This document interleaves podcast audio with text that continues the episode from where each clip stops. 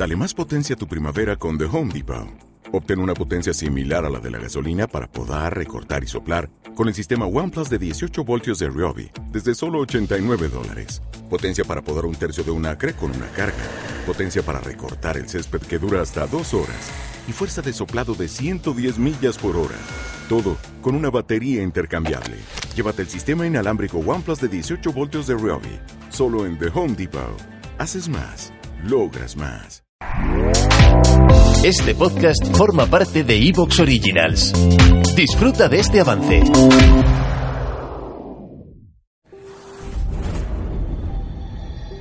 No hay nada más irresistible que lo desconocido. Fantasmas, recuerdos, lugares extraños, criaturas de cuento, situaciones que solo conocen quienes las viven circunstancias irrepetibles. Todo eso puedes encontrar en Laberinto de Misterios. Los relatos que componen este libro son piezas de un rompecabezas que encajan perfectamente para formar una experiencia laberíntica. Laberinto de Misterios. Si buscas una lectura emocionante que te deje pensativo y rete tu propia imaginación, dale una oportunidad al Laberinto de Misterios, el nuevo libro de Juan Carlos Baruque y Alba Lovera. Una puerta que nos llevará a entender que todo depende del camino que se escoja y que aún así todo puede salir al revés. Laberinto de Misterios, ya a la venta en Amazon.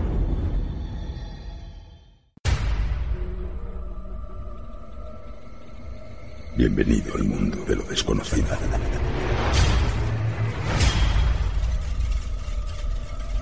¿Quieres viajar con el tren de lo insólito por las vías del misterio?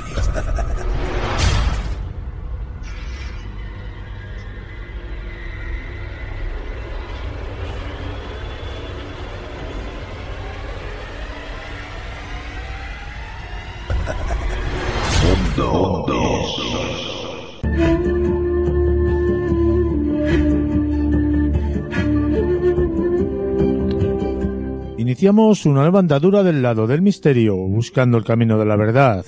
Un programa que en algunos aspectos intencionados intentará cuando menos haceros pensar y sembrar algunas inquietudes en vuestras almas inquietas. De la mano de un servidor, esta noche iniciaremos Mundo Insólito Radio dando la bienvenida a la periodista de investigación Alba Lovera.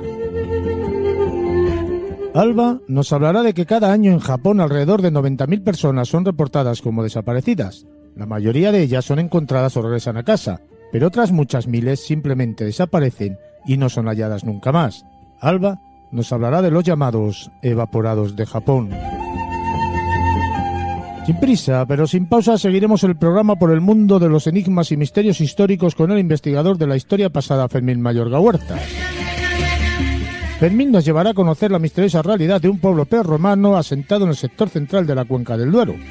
Fermín nos contará la historia misteriosa del pueblo de los Baceos. Entraremos de lleno en la segunda parte del programa por el mundo de los enigmas y misterios religiosos con el teólogo y psicólogo clínico Gabriel Vildelmar Ortiz. Gabriel nos llevará a conocer la verdadera historia de una de las apariciones marianas más reconocidas mundialmente hablando. Gabriel nos revelará hoy la verdadera historia de las apariciones de Lourdes. Y esta noche finalizaremos Mundo Insólito Radio con los representantes de la Asociación de Estudios Espíritas de Madrid, Juan Miguel Fernández y María Jesús Albertus, hablando de los distintos mundos espirituales. Esperando y deseando que el programa sea de vuestro agrado, os habla Juan Carlos Baruca Hernández y esto es Mundo Insólito. Mundo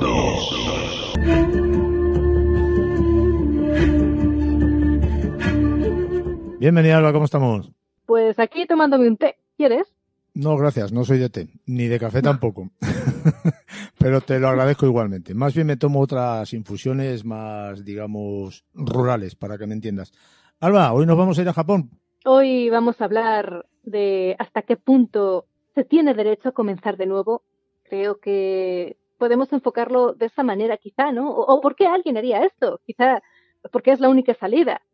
Eh, bueno, no, no, no voy a ser mala, no voy a destripar. A ver, las desapariciones son una desgracia que consume la vida de alguien. En España, por ejemplo, cuando hablamos de desapariciones nos viene a la cabeza la imagen de niños o adolescentes que han sido arrancados de nuestros brazos y, y están viviendo un infierno en primera persona. Y además, Juan Carlos, es que hemos tratado estos temas muchas veces, de tráfico humano, desapariciones, incluso señalando altas esferas como responsables y sin cortarnos un pelo. Pero en otras culturas, lo primero que se viene a la cabeza cuando decimos desaparecido es diferente. Y quiero lanzar una pregunta a la audiencia. ¿Ustedes creen que las circunstancias de su vida pueden ser lo suficientemente extremas como para que se planteen el desaparecer? Por eso hoy vamos a hablar de Japón. Hay sitios en los que son tan extremas que deciden dar carpetazo y desaparecer. En Japón se les llama los evaporados o yohatsu. Mira, cada año desaparecen 90.000 personas aproximadamente en Japón, o al menos es la cifra de reportes, de denuncias. Quizá haya más, aunque no se manifiesten, por vergüenza, por miedo, por desconocimiento, porque esa persona no tiene familia, vive sola. Es cierto que la mayoría regresa a casa o son encontrados, se da con ellos y en las situaciones en las que hay un aviso a la policía vuelven con sus familias. Pero hay personas que son verdaderamente meticulosas, cuadriculadas, quisquillosas, ultra perfeccionistas en su plan y cortan relación, lazos, todo, definitivamente de golpe. ¿Por qué? ¿Dónde terminan? Juan Carlos, ¿tú por qué crees que una persona quiere desaparecer? Pienso que estas personas pueden estar hartas de la vida cotidiana diaria que están viviendo y que por algún motivo, por alguno no, me imagino que por muchos motivos, deciden desaparecer y dejar todo lo que han tenido hasta ese momento y empezar de nuevo. Pues a veces un solo motivo es lo suficientemente fuerte y profundo como para luchar por esa felicidad. Pero sí, lamentablemente en la gran mayoría de los casos dejan atrás familia, criaturas, parejas, hermanos, madres, padres. A ver, tengo que aclarar que eso de evaporación, para quien aún no lo sepa, es una metáfora. El individuo no se desvanece, no hay una fórmula mágica para ello. Simplemente realiza una serie de acciones eh, legales o administrativas para poner fin a su vida e identidad y así construir un entorno nuevo. Cambian de nombre, de dirección, de trabajo. Es que además es posible, porque realmente si en Japón quieres desaparecer, puedes hacerlo. Puedes hacerlo y bien, y amparado por lo legal, a no ser que seas un criminal, entonces no. Ahora explicaremos eso. A ver, esto, esto es una cuestión delicada. Eh, mira, yo cuando supe de este tema hace mucho tiempo, lo primero que me vino a la mente, siendo sincera, ¿de acuerdo? Y con todo el cariño, es algo que me han dicho personas que están pasando por circunstancias difíciles. Querer desaparecer. Incluso una chica que conocí que estaba muy agobiada con un asunto privado y duro, la verdad, que tampoco tenía apoyo familiar, me dijo que, que quería dejar este mundo, que quería matarse. Ahí es donde, ahí es donde te iba yo ahora según estabas hablando, que muchas de esas personas a lo mejor se han suicidado. Bueno, en este caso, quién sabe, va a ver, hay, hay situaciones para todo. Pero realmente lo que conlleva un verdadero evaporado de Japón es el trámite administrativo legal que comienza, al que se acogen, son amparados por ley, por sí, legalmente, y pueden comenzar de nuevo. Porque esta chica que te comento, tras conversar con ella, acabó diciéndome que lo único que necesitaba era empezar de cero y soltar lastre. Tú en Japón acudes a la policía y no te, en este caso, y no te ayudan.